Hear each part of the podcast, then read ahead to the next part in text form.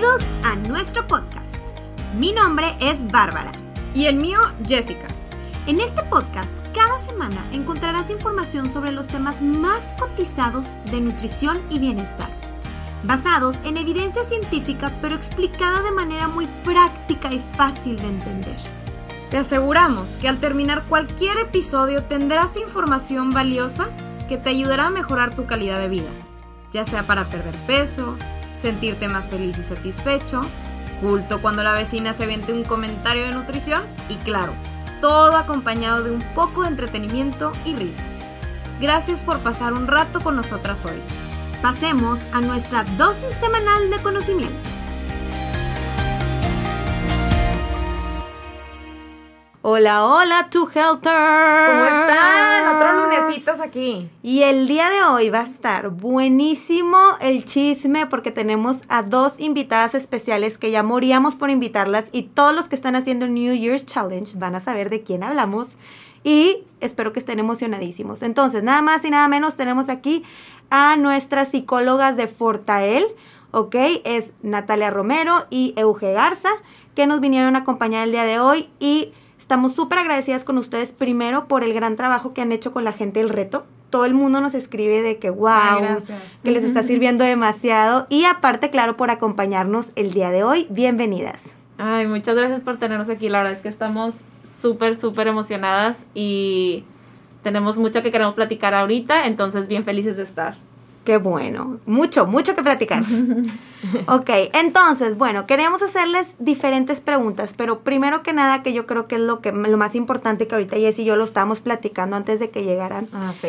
Este, nosotros en consulta nos presentamos mucho con un problema, mucho, mucho, mucho, y a lo mejor muchos de los que están escuchando se van a sentir identificados que en muchas ocasiones, y no es que en la mayoría de los casos, identificamos que los pacientes están teniendo problemas con la alimentación, pero todo a raíz de sus emociones, ¿ok? ¿A qué me refiero con esto? Por ejemplo, el otro día estaba hablando con una paciente que me dice, esta pandemia, Bárbara, subí N cantidad este, de peso, me dice, pero todo fue emocional, o sea, todo, este, cuando se detonó esto, me dice, en marzo. En marzo de este año, cuando empieza el encierro, en casa, yo con mis hijos, todos niños chiquitos, dándoles clases, trabajando, manejando la casa porque aparte no tenía ayuda, por lo mismo yo estaba acostumbrada a que alguien me echara la mano.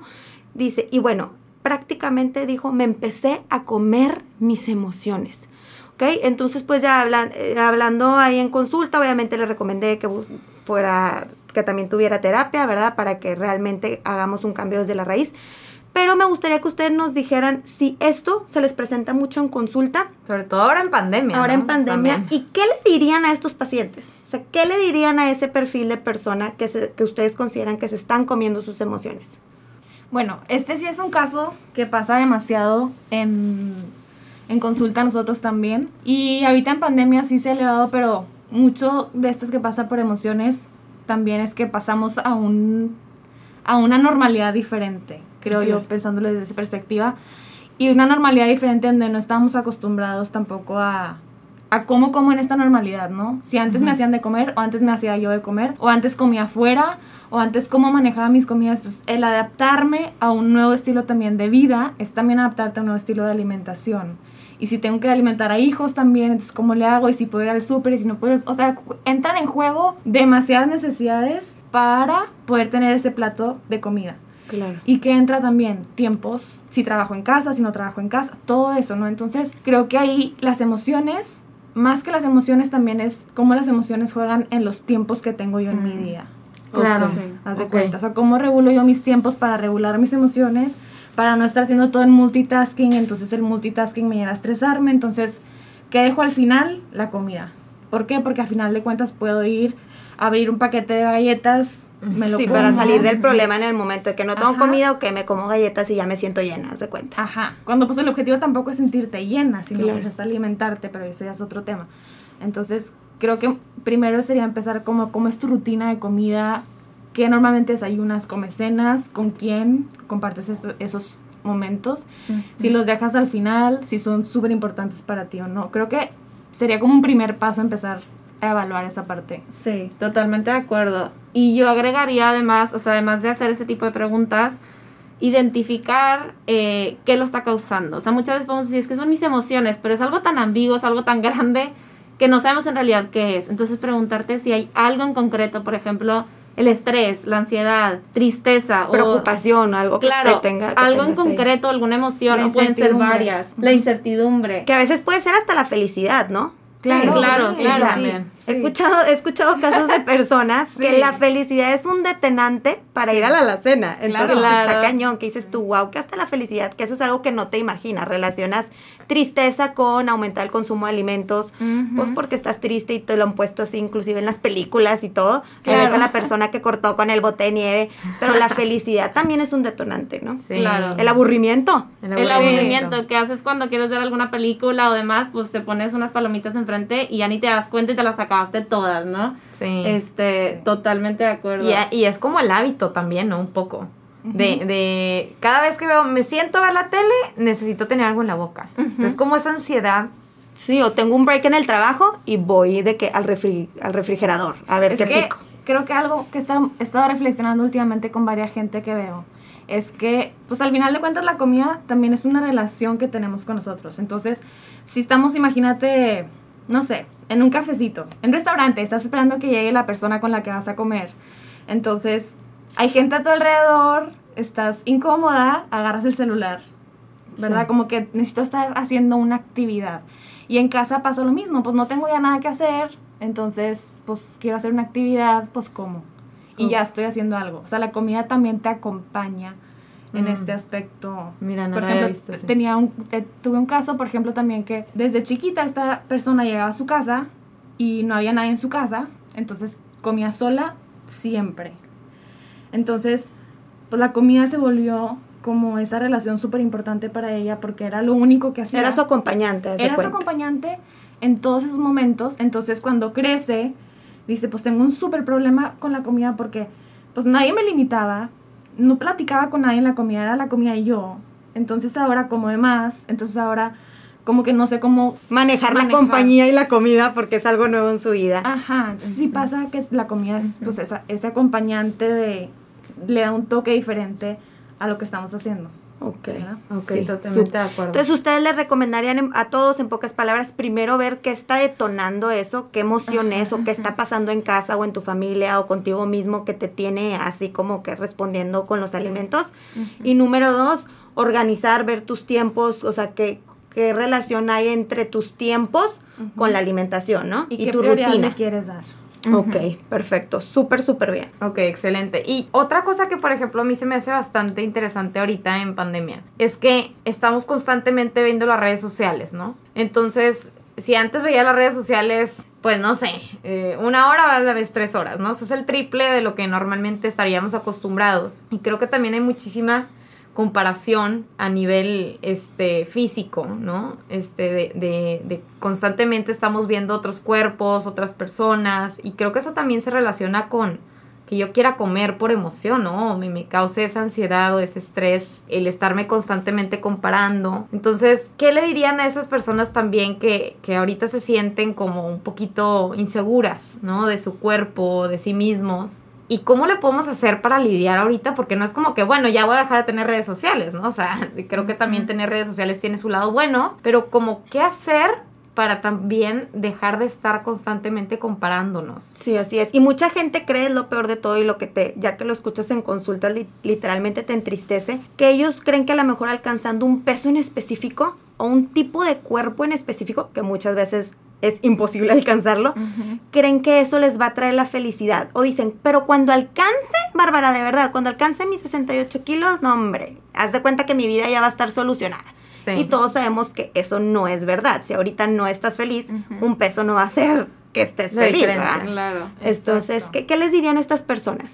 A mí, eso es algo súper común que vemos muchísimo, ¿no? Que lleguen y que nos digan, yo quiero tener esto, y ahí ya voy a ser feliz. O sea, mi estado emocional está en este número. Y yo siempre pregunto, ¿de dónde surge este número? Porque muchas veces surge hace 10 años, cuando tenía 15 y ahora tengo 25, y mi cuerpo ya no es el mismo, ya no tengo la misma edad y tal. Y primero preguntar, como, ¿de dónde surge? ¿En qué momento lo escuché? ¿En realidad aplica mi cuerpo o no? ¿O es un número que escuché de alguien más con un cuerpo completamente diferente al mío y yo quiero tener como acoplarme a eso, ¿no? Entonces, si, siempre es primero preguntar, que a mí nosotros siempre nos encanta preguntar eso, como de dónde surge esa idea, quién la comparte contigo, quién te diría que no es así, no, o sea, como... O quién te diría que sí, también Ajá, puede ser. ajá, como luchar un poquito contra esa idea y saber por qué está ahí y, y ponerla un poquito a prueba, ¿no? Y si es real o no, porque también, por ejemplo, me ha tocado casos de que, pues es que mi nutrióloga me dijo que tengo que pesar tanto, pero yo mejor prefiero 5 kilos menos para verme mejor. Sí. Sí pasa mucho, sí pasa mucho, ¿no? Lo hemos visto en consulta que decimos, es que este es tu peso ideal, ¿no? Ejemplo. Ajá. Que la verdad no nos gusta trabajar sobre un peso ideal, Sí. este, siempre les decimos hay un rango ideal, este, Pero en la primera consulta siempre lo preguntan. Ajá, pero siempre, siempre, ¿cuál es mi peso ideal, verdad? Auto- automáticamente se van ahí. Y digo, también es tomar en cuenta, como ustedes dicen, el historial, hace cuánto que no peso eso. Hay gente que dice, oye, pues desde que tengo 13 años que no peso eso. Entonces, también ir evaluando todo eso, que la- claro, todos somos diferentes. Este, pero sí definitivamente la parte de, de por qué estás buscando ese número está, está muy interesante. Porque a veces ni siquiera se relaciona con el peso ideal. Ah, O sea, Es un peso normalmente mucho más bajo. Sí. 5 kilos más bajo, inclusive muchos más kilos abajo. Entonces, ¿de dónde salió ese número? Y pues sí, puede ser que sea algo como que relacionen de hace mucho tiempo, ¿no? Ajá. O a alguien más. Claro. Y hablando de las redes sociales, a mí se me ha hecho muy interesante también que me ha tocado escuchar. Es que yo te, te lo juro que yo tenía el cuerpo de esta influencer, haz de cuenta. Entonces, lo, lo voy a volver a tener igual. Y luego, es que pues es que yo no, yo no he logrado nada, pues no he logrado lo que hace esta influencer, no tengo su cuerpo, no tengo... A ver, como que alto ahí, ¿no? Y las redes sociales sí están muy influenciadas por cuerpos, pero también algo que yo he hecho últimamente, y lo, me gusta compartirlo mucho, es que he seguido cuentas de mujeres también que suben cuerpos reales. Sí. O, o sea, como que también está pasando mucho eso en redes últimamente y creo que eso es algo bueno. Entonces, si no quieres que tu mente se llene nada más de un cuerpo ideal, Perfecto. construido socialmente, también existe esa otra parte de ver cuerpos reales y por esa parte aceptarte mucho en cómo va cambiando tu cuerpo también. Claro. eso es bien importante. O sea, si dices tú, bueno, es que constantemente me estoy comparando en redes sociales, pues bueno, yo creo que el primer paso es darle un follow a todas esas cuentas de fitness que estás Que te- siguiendo. o que te haga Que sentir es- mal. Sí, que es foto, cuadrito enfrente, cuadrito atrás, cuadrito a un lado, al revés.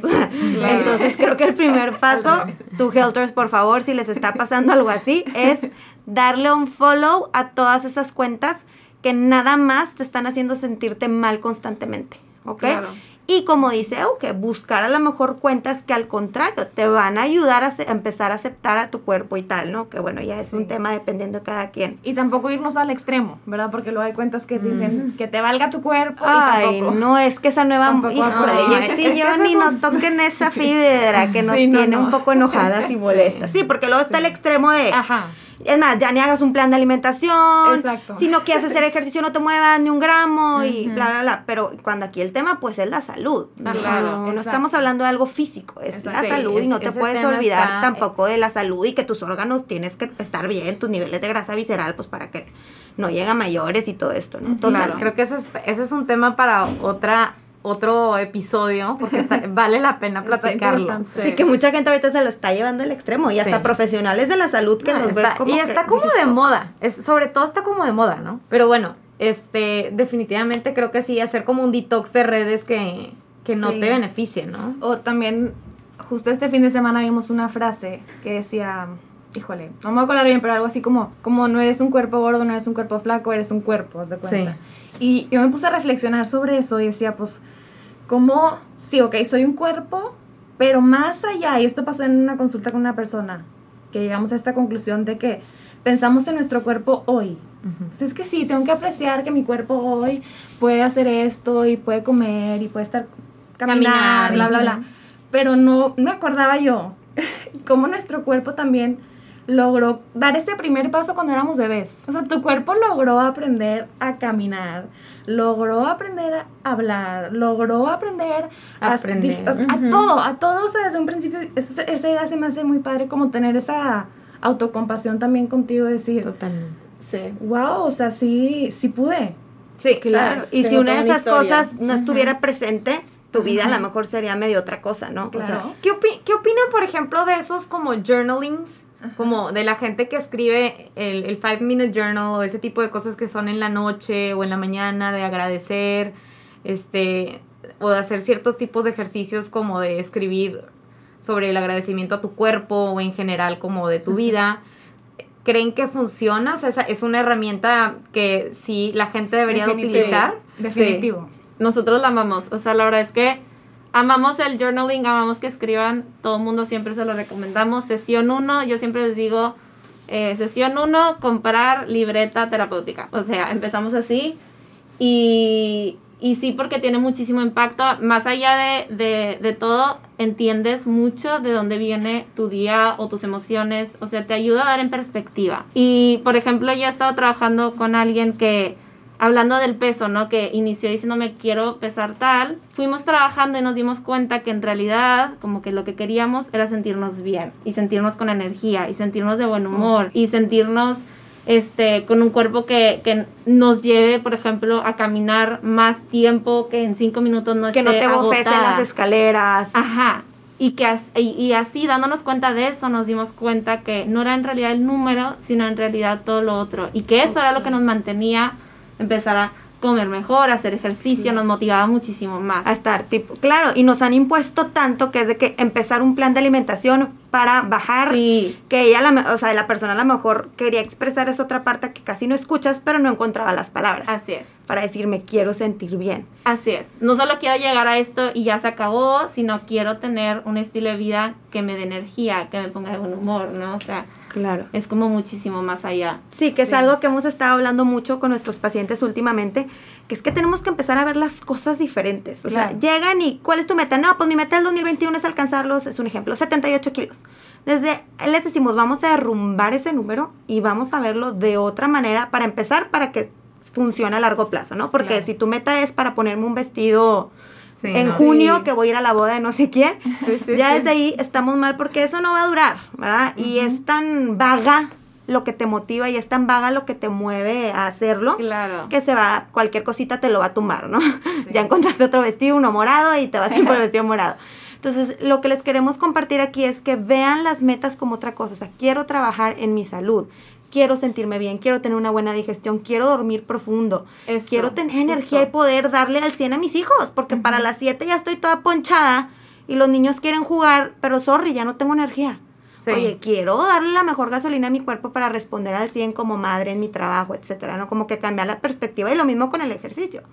Muchas veces lo usan como un medio para alcanzar ese peso. A ver, no.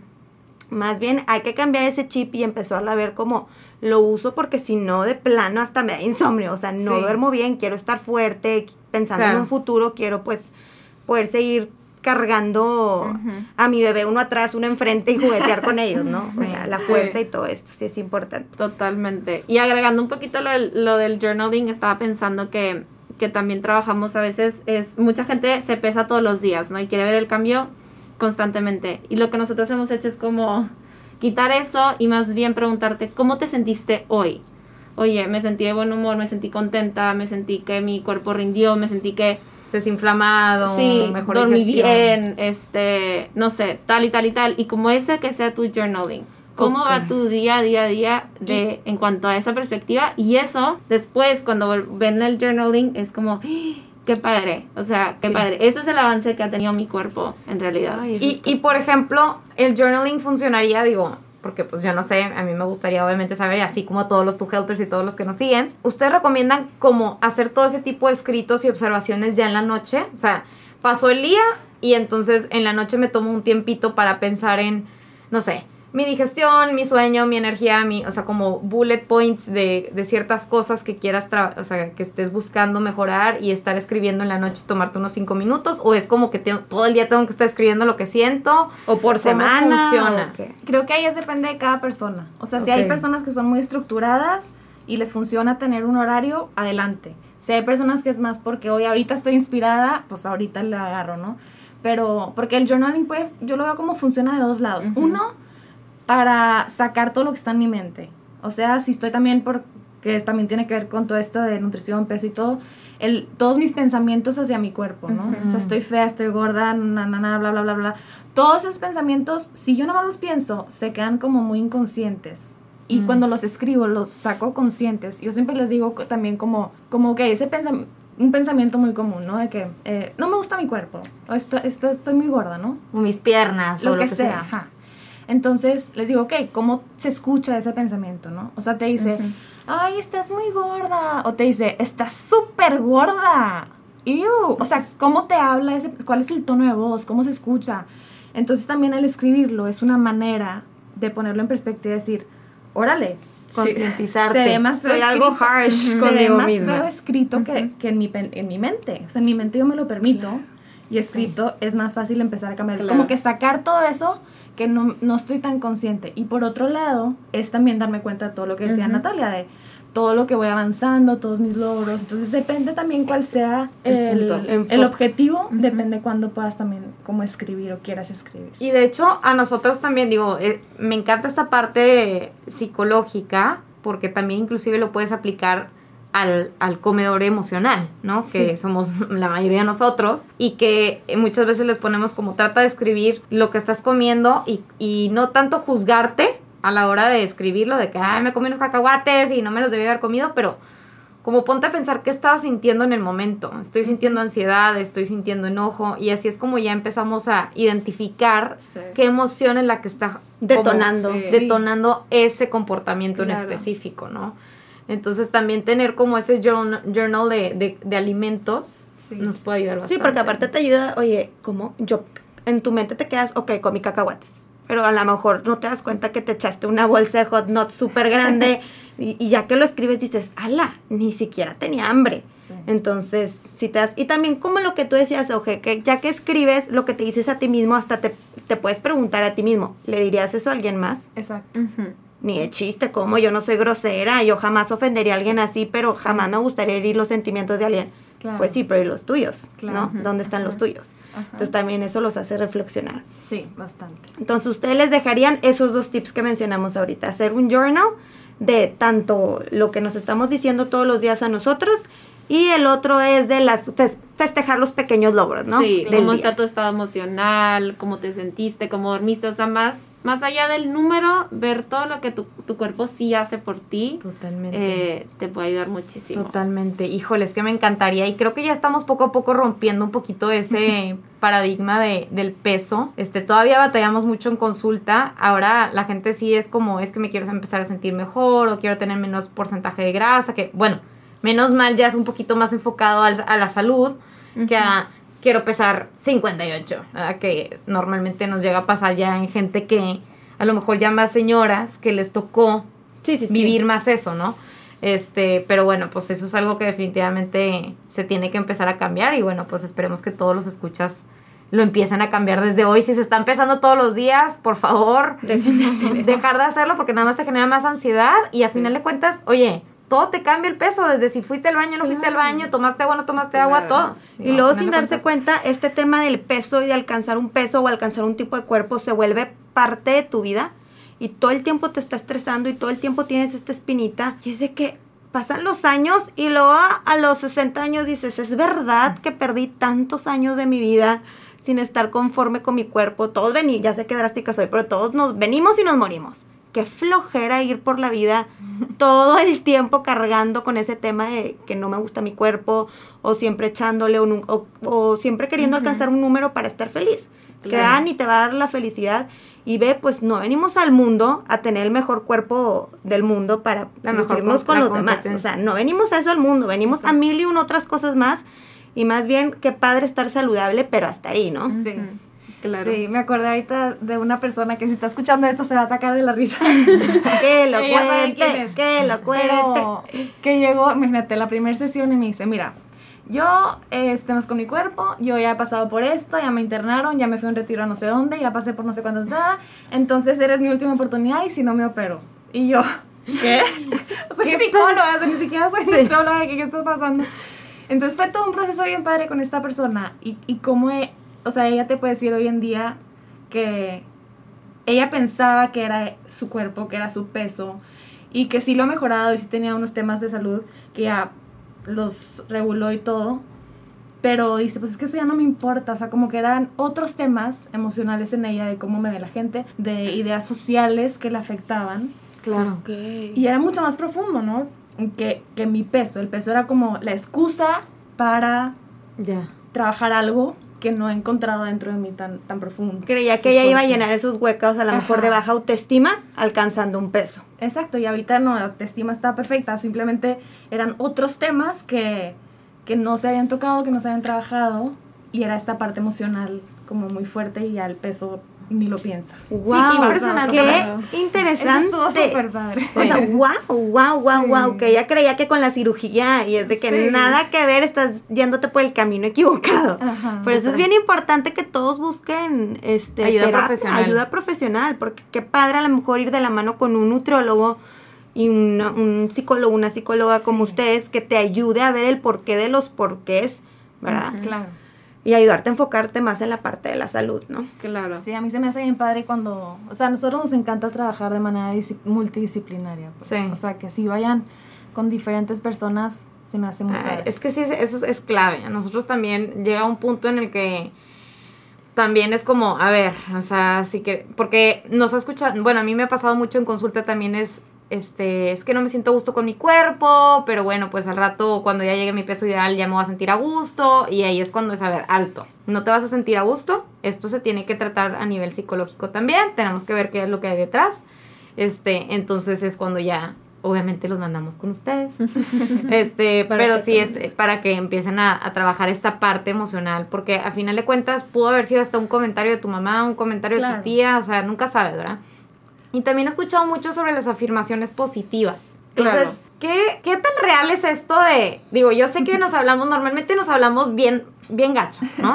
O sea, siendo honestas, to- nadie está, nadie está exento, obviamente tenemos que trabajar sobre ello. Pero ¿qué tanto eh, ayuda forzarte a ti mismo a decir frases o, o ciertas palabras bonitas hacia ti mismo? Y, pues sobre todo para la cuestión de la autoestima, para empezar a trabajar. Si alguien, si ustedes fueran a darle un consejo a los, a los escuchas de, bueno, a ver, puedes empezar así, ¿no? Para mejorar tu autoestima, ¿cuál sería como, o sea, creen que las afirmaciones positivas, además de escribir obviamente todos sus pensamientos hacia de, de lo que están teniendo, estar trabajando sobre ciertas afirmaciones diarias les ayudaría a mejorar como su percepción de sí mismos? ¿O no? No funciona, ahí es puro rollo. Creo Eh, yo creo que, como en todo, depende de cada persona, pero lo que yo he visto es que para quienes crean sus propias afirmaciones, o sea, déjame me explico, que encuentran la frase que van de acuerdo a su proceso. Entonces, este puede ser, no sé, me quiero. Una frase que en el momento en su proceso terapéutico, esa es la frase con la que mejor se identifican y que se han percatado que, que les hace falta decírselo. Ujú. Yo pienso que es cuando mejor funciona. Cuando no es una frase que me encuentro En internet. en internet y la empiezo a decir, pues no me la estoy creyendo tanto. Pero cuando me la sé que me falta decírmela, sé que está ahí, sé que si me la dijera cambiaría, yo he visto que, que se sienten muchísimo di- diferente cuando se las empiezan a decir. Ok. O cuando empiezan a percatar, porque esto va mucho de la mano, se empiezan a dar cuenta de que están los otros pensamientos, eh, por ejemplo, de Negativos. Así es. Ajá. O sea, hay mucha más conciencia de esos pensamientos y por ende mucha más eh, como lucha a decir, no quiero que estés aquí, no eres bienvenido a este pensamiento, por así decirlo. Y pongo otro que me gusta muchísimo más, que es me quiero, ¿no? Y dejo este a un lado y, y digo, no vienes al caso. ¿Sí me explico? Total. Sí, y bajo esta línea, a mí me gusta mucho retar a los pensamientos. Sí. O sea, como todos los pensamientos son ahí como un cadillo. Entonces, Sí. si les encuentras el punto de quiebre, ya Así lo es. lograste, ¿no? Entonces, a mí me gusta, por ejemplo, preguntar a mi pensamiento otras posibilidades. Pongo un ejemplo. Y si me van a ver que, que no se me ve bien el vestido, por ejemplo, que estoy pensando eso, ¿no? De que hay, o seguro están pensando que me veo gorda con este vestido. Tu pensamiento ahí te está dando una posibilidad. Seguro lo están pensando. Y si lo piensan, entonces, ¿qué tal si le preguntas a tu pensamiento? Seguro están pensando que me veo súper bien. O, y si están pensando que me veo muy bien, también es una posibilidad. No Ujú. sabemos lo que están O pensando. no están pensando nada, O les no vale están nada. pensando nada. Entonces, como retar este pensamiento, atreverte a tener una conversación Literalmente. Un diálogo. con- ajá, un diálogo con tu pensamiento de, oye, ¿por qué me estás diciendo eso? O si es verdad o no es real. O me lo está diciendo mi pensamiento o lo estoy diciendo yo. Sí. Como toda una serie de preguntas que podemos hacernos para retar al pensamiento porque no todo lo que pensamos es real. Sí, totalmente. Sí, Así. Entonces, como que va mucho del lado también de las afirmaciones que a veces no es nada más, creo que nunca sería bueno forzarte No. una afirmación, sino más bien explorar, como bueno, me estoy retando mis pensamientos, estoy encontrando esta parte que creo que me falta, que me gusta sí. decirme, me la pongo en un post-it, lo que sea, como más por ahí. Yo- ok, pero identificar lo que realmente va contigo. Exacto, No es es. que todos los días te estés diciendo al espejo, soy una campeona, soy una... fre-", De que eso ni Que- siquiera es que un hay gente que le issue. funcionará. Ah, bueno, pero ese es su, Ajá. su thing de Exacto. esa. O sea, tienes Ajá. que descubrir como lo, lo que realmente Es lo sientes ti. y lo te necesitas decírtelo, ¿no? No Lo- como que palabras al aire así de... Así. Lo que, lo que me acuerdo aquí ahorita es que a final de cuentas las palabras son súper importantes. Sí. Entonces, yo me acuerdo que leí un libro, eh, creo que se llama Los Cuatro Acuerdos, no sé si alguien lo ha leído, es un libro chiquitito. este, y me gustó mucho cómo lo plantea el, el escritor y menciona que dice que las palabras o lo que tú te dices a ti mismo en tu, en tu pensamiento eh, son como hechizos. Qué padre. Entonces me gustó mucho la manera, o sea, de que te, te estás hechizando a ti mismo con magia negra, casi casi que cada vez que dices algo hace cuenta que te estás hechizando, te estás hechizando. Entonces, así como hay hechizos pues negativos, también hay está la magia blanca, ¿no? O sea, de importar cómo, o sea, cómo te hablas, las palabras que te dices son a final de cuentas en lo que te vas convirtiendo y lo que tú crees que eres. Entonces está muy padre verlo de esa manera, de que te estás literalmente tú solito hechizando, ¿no? Con tus propias palabras, aunque no las escuche nadie, pero tú las estás diciendo, pues tú te estás dando cuenta que por más que alguien te diga que eres hermosa, eres hermosa, si tú por dentro te estás diciendo que no, estoy fea, estoy fea, estoy gorda, nunca te lo vas a creer. Entonces es bien importante y se escucha muy fácil, pero realmente no es nada sencillo y por eso obviamente se necesita esta ayuda extra, o sea, Sí. ¿no? De, de alguien, de un profesional que te apoye, que te diga, que te cuestione, ¿no? Y que te empiece a encaminar, creo que es lo más importante. Hay veces que inclusive en consulta les decimos, tú no necesitas un nutriólogo, necesitas un psico, o sea, necesitas ir a psicología más que venir aquí a nutrición. Sí, porque luego siguen intentando hacer planes de alimentación, pero siguen solucion sin, sin solucionar el problema de raíz, que es algo emocional. Y ahí están saltando con 80 nutrólogos, 80 Y, na- y nutrólogos. ninguna dieta le funciona. Es que nada me funciona. Pues es puro autosabotaje, ¿no? Porque no han trabajado la raíz del problema. Sí. Sí. Y digo, creo que ya también, o sea, ahora hoy en día como que ya la gente se está animando más y me, me da mucho La verdad, gusto. sí. Me da mucho gusto que la gente dice, es que voy con mi psicólogo. Sí, ya no es tan psicólogo". tabú como antes. Cuando Sí. antes era un, ¿cómo que? Sí, ¿Cómo de que vas a ir con el psicólogo? Yo tengo una, imagínense, tengo una persona conocida que su papá es doctor. Entonces, eh, pues esta persona sabía que necesitaba como ayuda psicológica. Imagínense que inclusive hasta el mismo doctor, o sea, el mismo papá era como, no necesitas, no necesitas, este, ¿verdad? Hasta que ella decidió, dijo, ¿sabes qué? Yo me voy a empezar a pagar mis consultas. Ya no voy a depender de que si me pagan o no me pagan mis consultas. Yo me- Entonces, cuando el papá empezó a ver el cambio tan drástico en ella, fue cuando dijo, no, sí, o sea, sí necesitabas ese apoyo. Entonces es bien importante, nadie está exento de, digo, hay- todo, todavía existe yo creo un poco el tabú, pero más que ust- ustedes nos van a decir, ¿no? Yo creo que más gente, sobre todo joven, se está animando a la consulta. Bastante.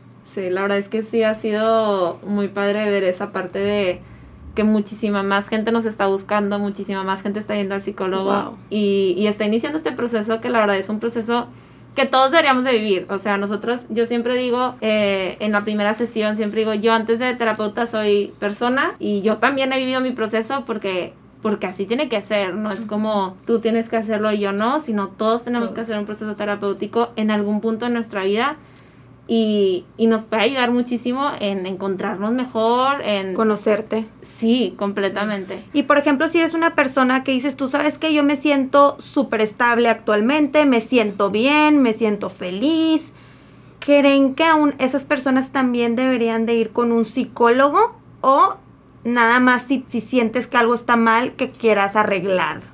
Creo que yo, yo no pondría la palabra deberían, simplemente sería algo muy bueno para ellos. Ok, O sea, un plus en tu Ajá, vida. Sí, Ok. porque también hay maneras, y, te- y sí tenemos gente incluso Ujú. que llega así de que, pues es que nada más vengo como a un check-up mental. Ay, me encantó Está esa. padrísima, de que, Check-up mental. sí, de que Vamos pues, no por sé nuestro check-up mental. De que quiero ver si no ando medio zafado. ¿Qué está pasando aquí?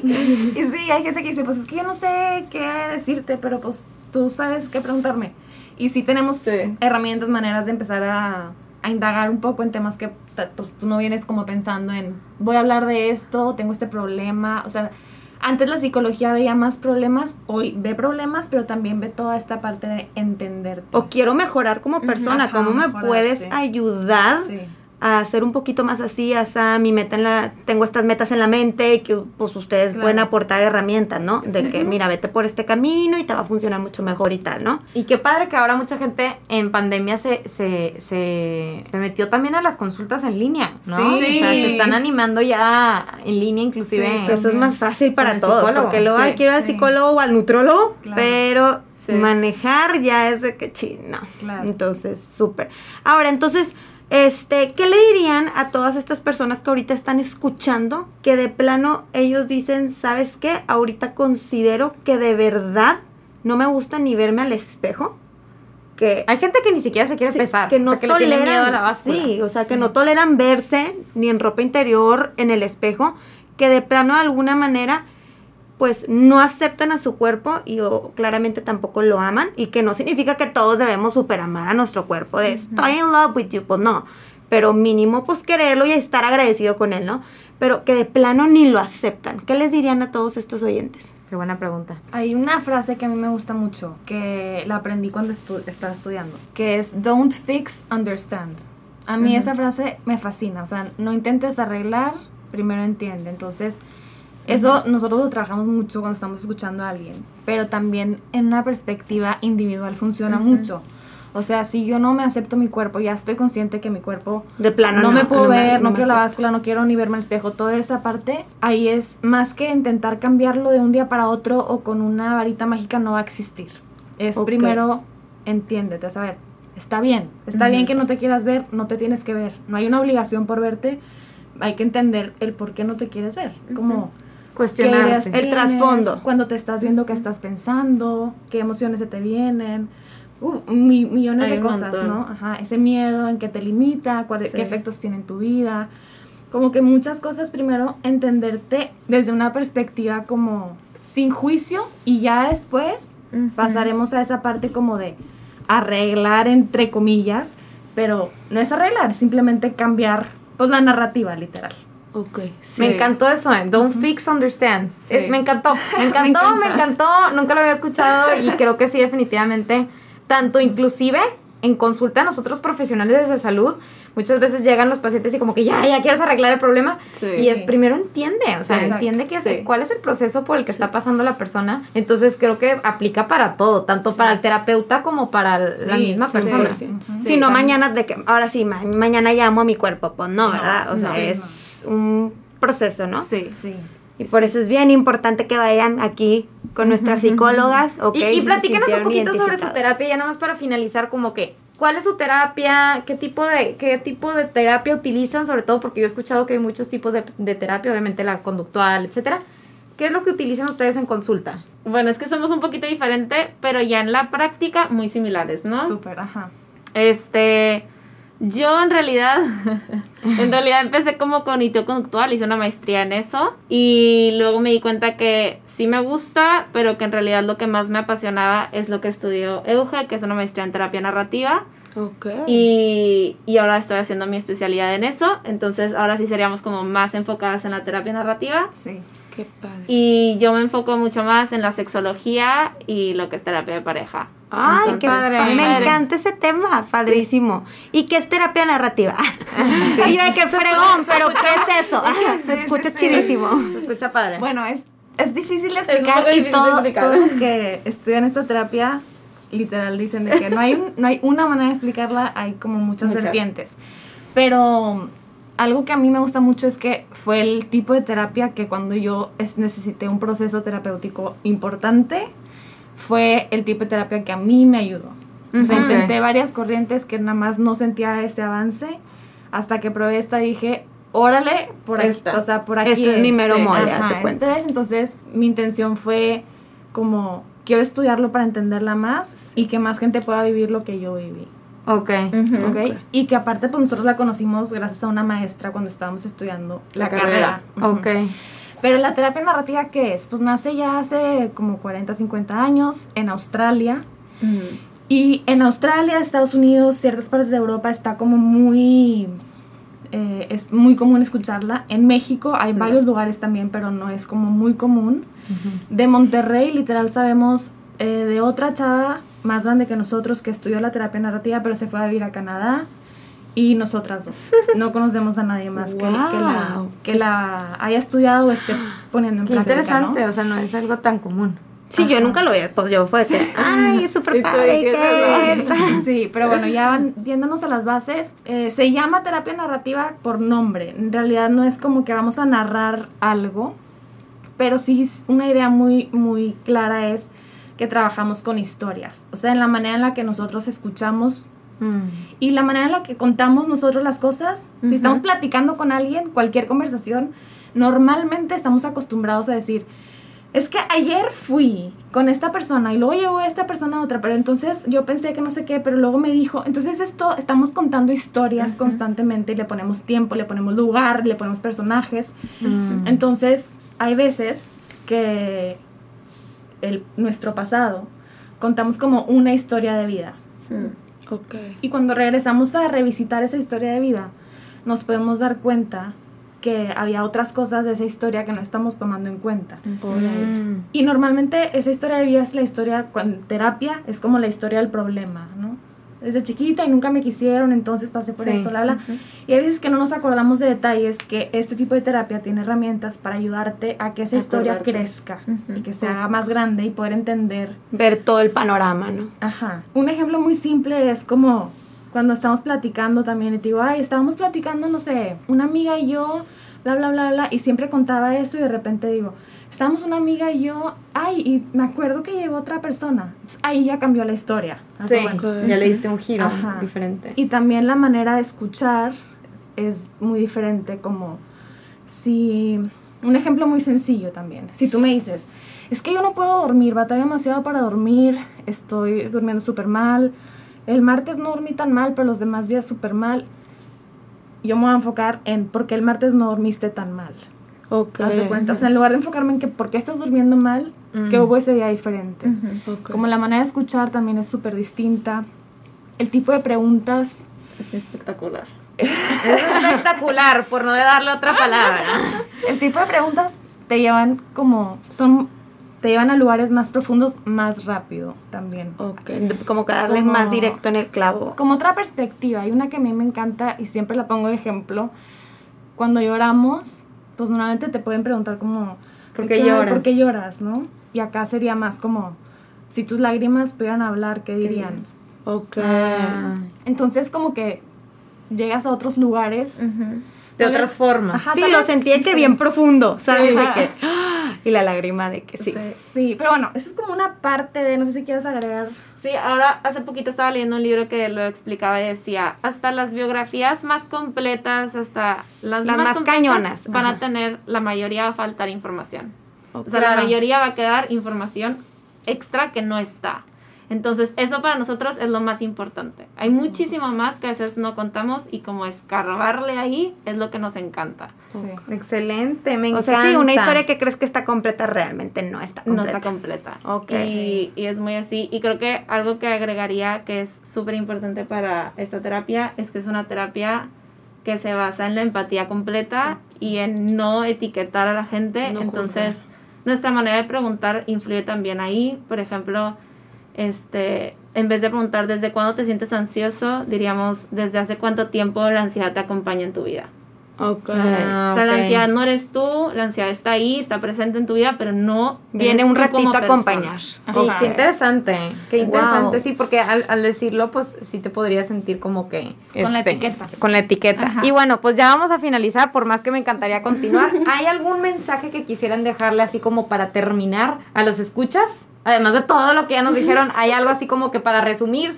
Oigan, este, busquen ayuda o este, si se sienten que son los únicos, o sea, ¿hay algo que les quisieran como Decir. dejar de mensajito? A mí, a mí algo que me gusta mucho como, más que dejar un mensaje, sería más una pregunta como, de todo lo que escuchaste que platicamos, una idea que Que te, te haya gustado, llévate esa.